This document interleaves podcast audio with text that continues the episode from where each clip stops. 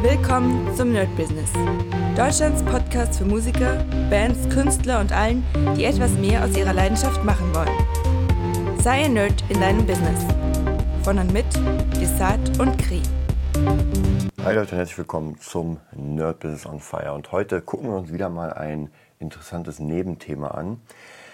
Ähm, manchmal habe ich euch erzählt, kommen so Themen auf einmal auf einen zu. Und dieses Thema ist schon wieder etwas, das hatten wir in abgewandelter Form natürlich schon mal, weil es immer wieder eigentlich dasselbe ist. Aber trotzdem, manchmal erhöht sich die Frequenz der Dinge, die ich sehe. Wahrscheinlich ist es auch wieder so eine Fokussache, wenn man es einmal hört, also das Thema, dann sieht man es wieder im nächsten Menschen, im nächsten, nächsten, nächsten und dann irgendwann denkt man sich so, okay, das ist jetzt so, äh, alle sind jetzt auf einmal so, was ja gar nicht stimmt. Wie gesagt, der Fokus ist einfach nur darauf gerichtet.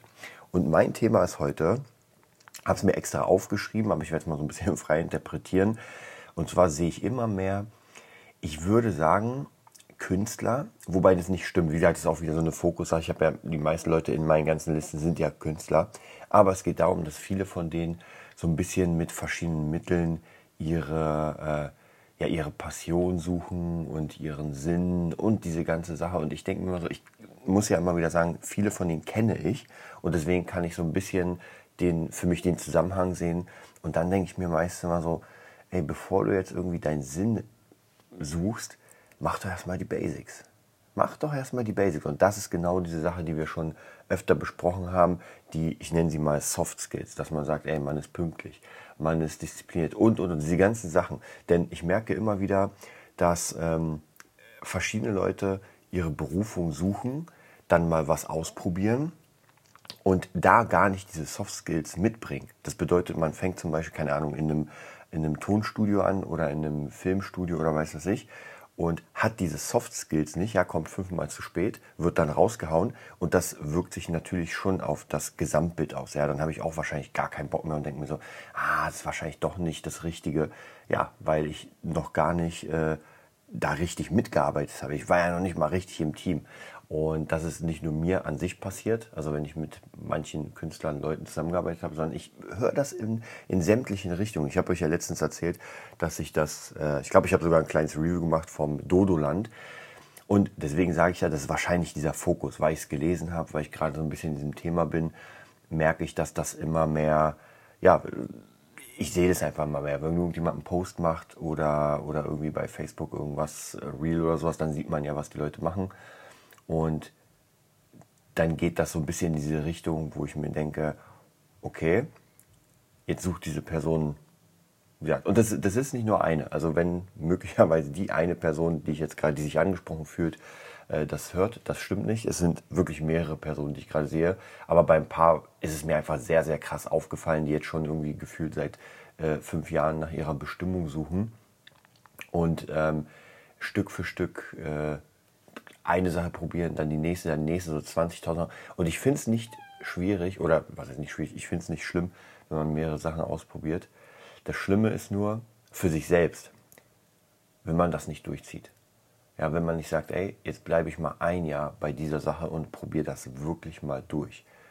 Ohne dieses, ähm, naja, ich gehe mal hin und nach drei Wochen, wenn es nicht funktioniert, wenn ich nicht irgendwie äh, eine Million habe, dann äh, ja, mache ich gar nichts. Und tatsächlich hatte meine Freundin, also ich kenne sie noch immer, äh, die hat damals, das ist lange, lange, lange her, in der Rock-Pop-Schule, da hat sie eine Ausbildung gemacht, bevor ich sie gemacht habe. Also da war ich so eher live unterwegs und habe noch gar nicht so über, ich sag mal, Weiterbildung nachgedacht. Und für sie sollte ich dann irgendwie Gitarre irgendwo spielen. Dann haben wir ein bisschen miteinander gequatscht. Sie meinte, ja, sie macht jetzt diese Ausbildung ein Jahr.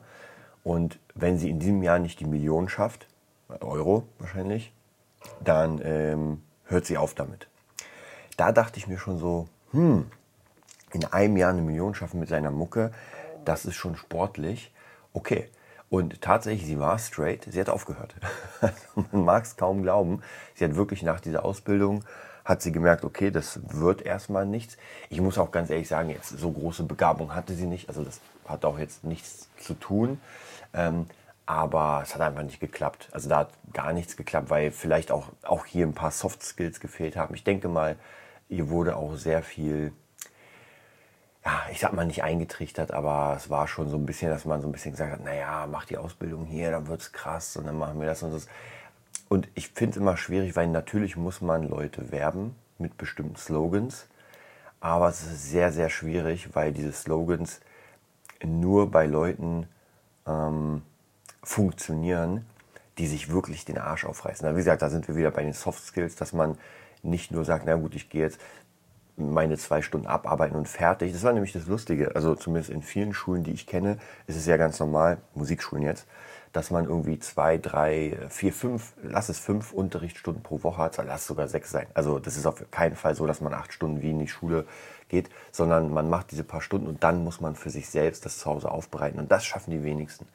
Also die meisten haben dann irgendwie noch Arbeit, um das zu finanzieren und dann ist das fast wie so ein ich will mal nicht sagen Pflichtfach, aber man geht schon in die Musikschule, macht da sein Ding, lernt das und dann ist erstmal fertig und dann wartet man auf das nächste und hofft, dass man die Klausuren gut schreibt, dass man dann seine Eins auf dem, keine Ahnung, Zeugnis hat und ja, fertig.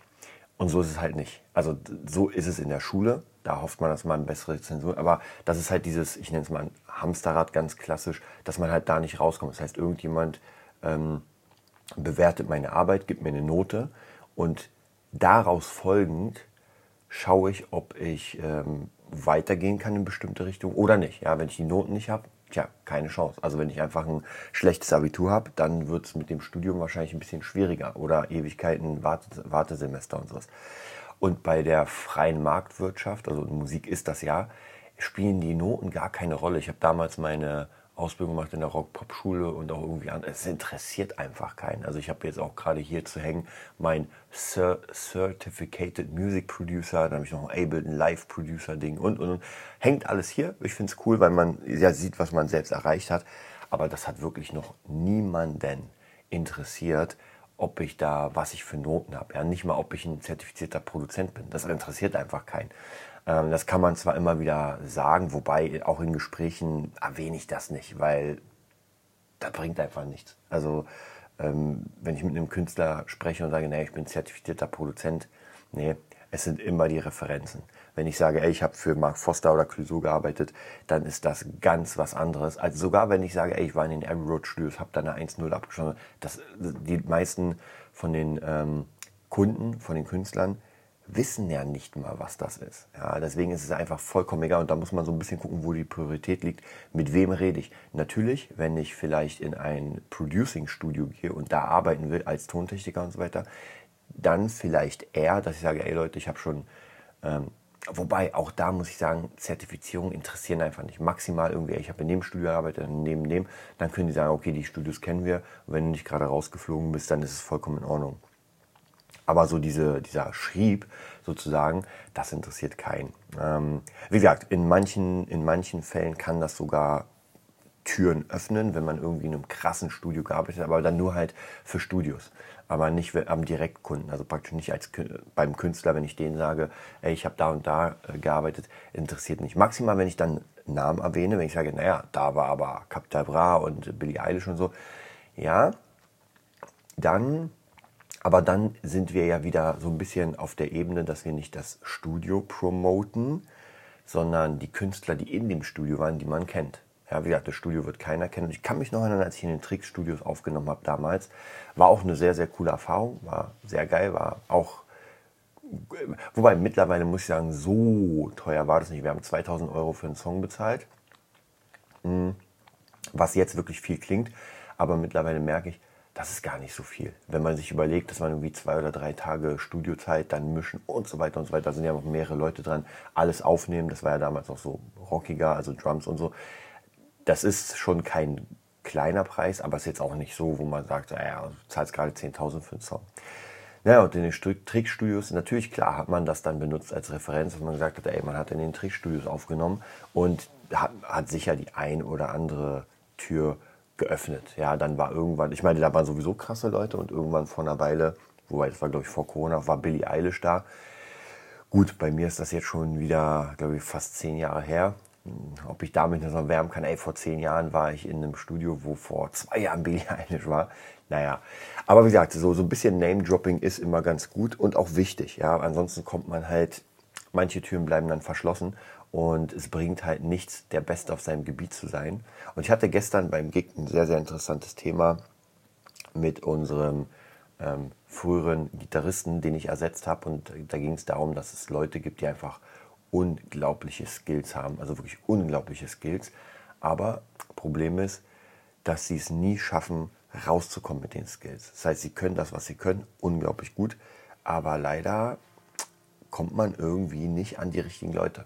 Ja, da fehlt, wie gesagt, da fehlt so ein bisschen Name-Dropping, da fehlt so ein bisschen Social Media, da fehlt so ein bisschen sich selbst nach vorne pushen.